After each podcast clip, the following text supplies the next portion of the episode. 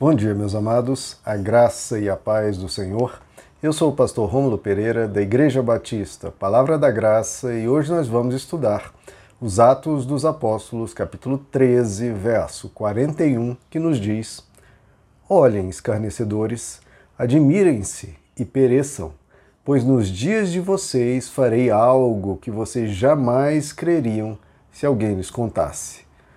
Eita, que alerta, né, queridos? Que alerta que o apóstolo Paulo está dando. Ele está relembrando em uma sinagoga, pregando o evangelho de Jesus, pregando que Jesus é o Messias, pregando que Jesus cumpre as profecias do Antigo Testamento, que ele morreu conforme as Escrituras e ressuscitou para dar vida eterna, salvação e perdão de pecados à humanidade.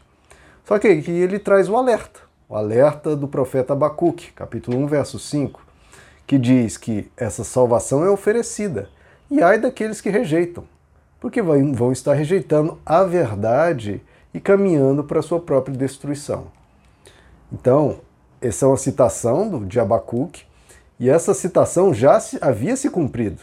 O apóstolo Paulo está citando uma profecia que já havia se cumprido que se cumpriu na destruição de Jerusalém, no ano 586 a.C.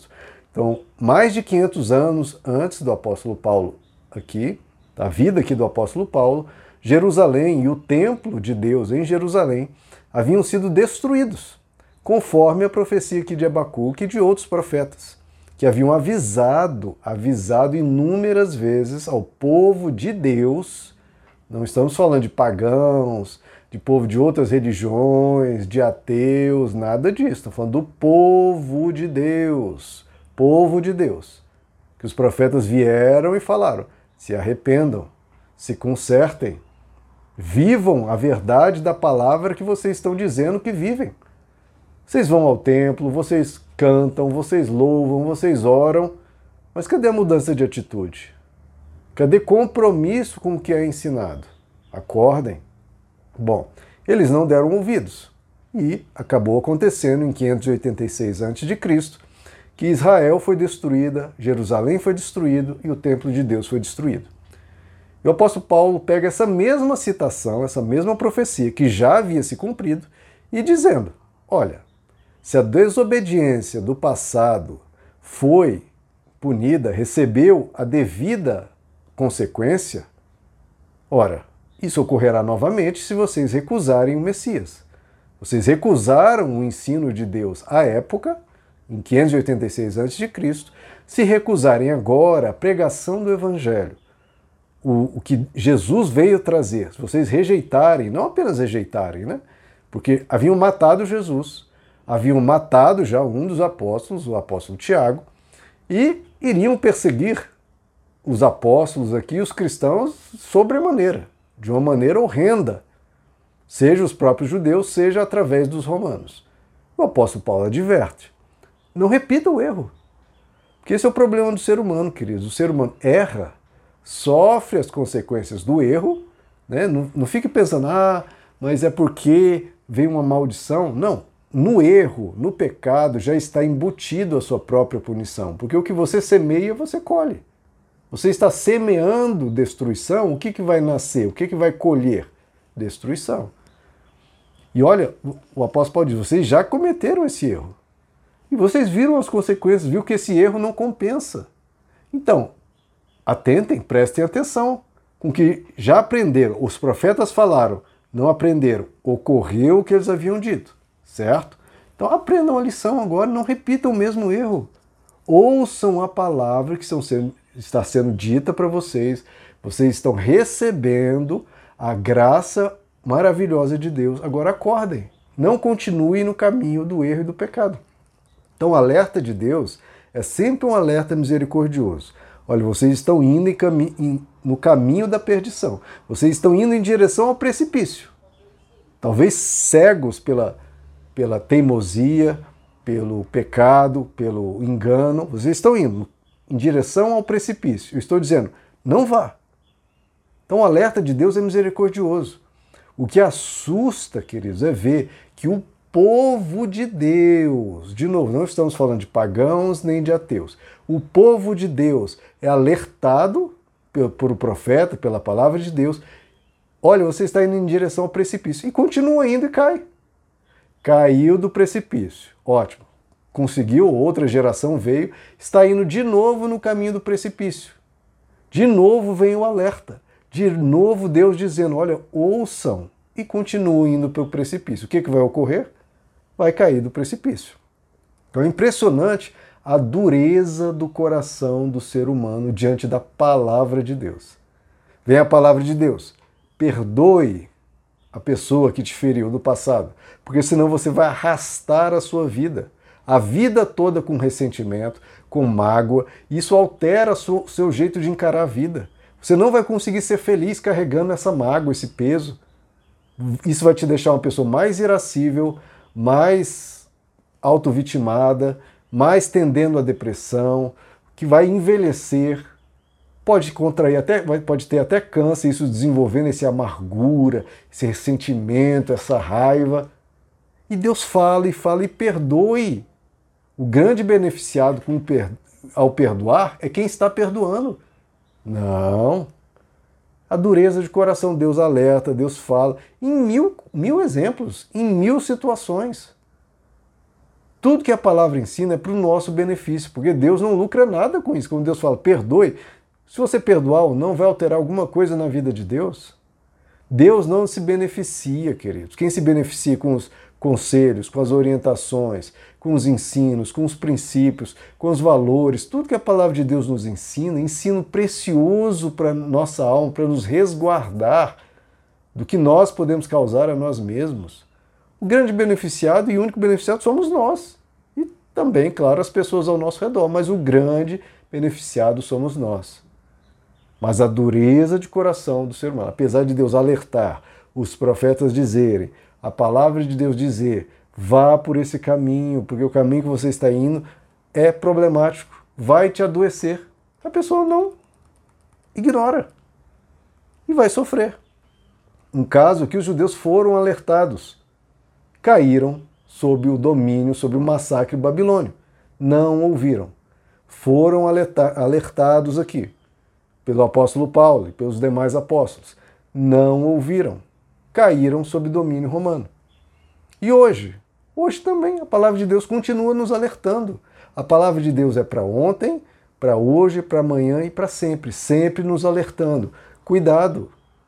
O caminho fora dos princípios do Evangelho, é um caminho de sofrimento, é um caminho prejudicial a nós mesmos.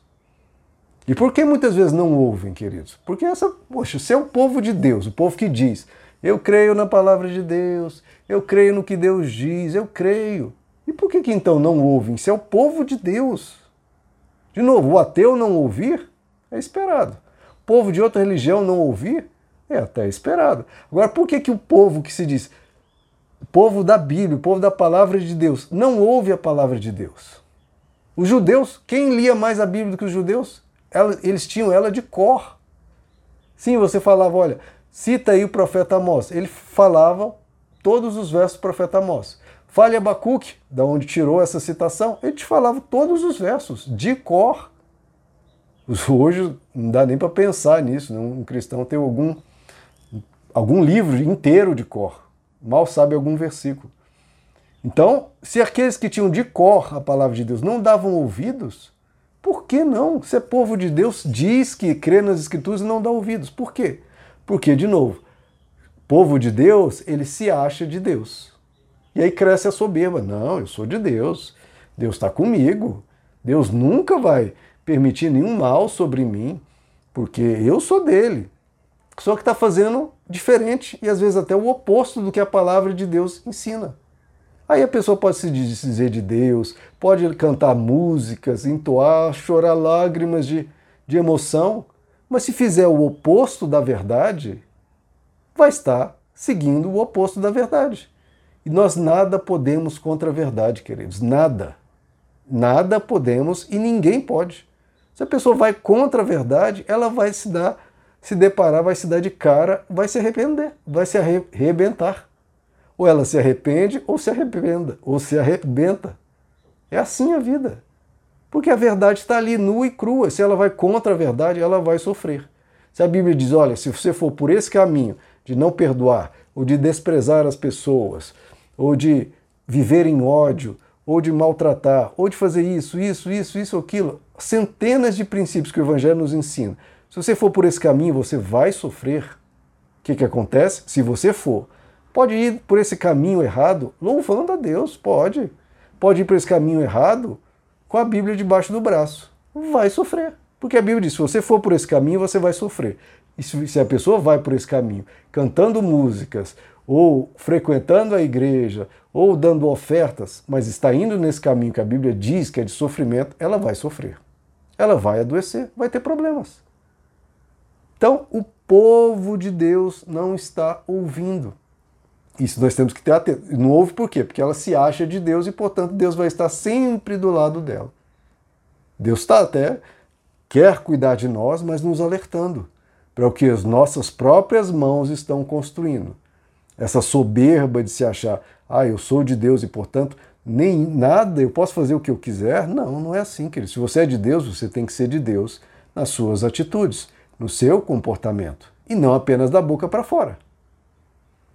E nós vemos aqui um problema de expectativa, né, queridos? Que é o mesmo de hoje. Por que, que os judeus aqui estavam rejeitando Jesus?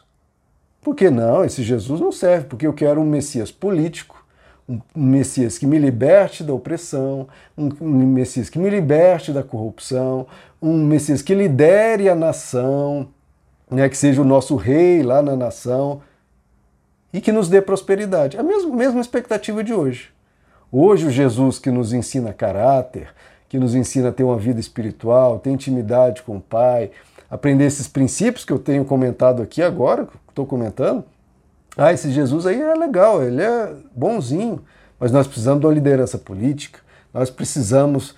Né? Aí mistura uma coisa com outra e as duas coisas não têm essa mesma função. Mistura espiritualidade com política, cada qual no seu lugar. Não é minha opinião. Jesus diz: dê, dê a Deus o que é de Deus, dê a César o que é de César.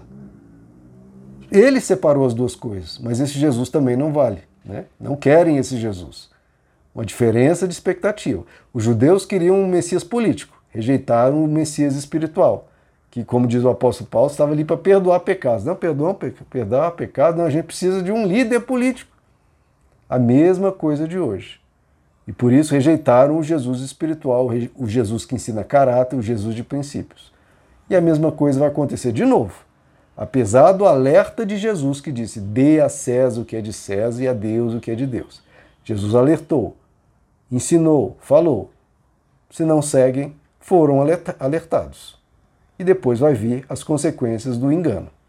Então, que você e eu possamos não apenas dizer que somos povo de Deus, sermos povo de Deus, nas nossas atitudes. E saber que a palavra de Deus não é para os outros, é para mim. Sou eu que preciso me corrigir. E eu que preciso me arrepender. Os outros também precisam da palavra, mas geralmente o religioso, ele quer usar a palavra de Deus contra os outros, para dizer o que os outros têm que fazer. Não, você tem que fazer isso, você tem que fazer aquilo, tá tudo bem. Mas e você? E eu? Nós temos que nos arrepender. A palavra de Deus é para nós. Porque se nós tivermos essa soberba de só usar a Bíblia para apontar o dedo para os outros e para se achar de Deus sem, sem viver o caminho de Deus, nós vamos ter problemas como judeus aqui. Queridos, ande no caminho de Deus e aí você estará no caminho de Deus. Meus amados, que Deus lhes abençoe, a graça e a paz do Senhor.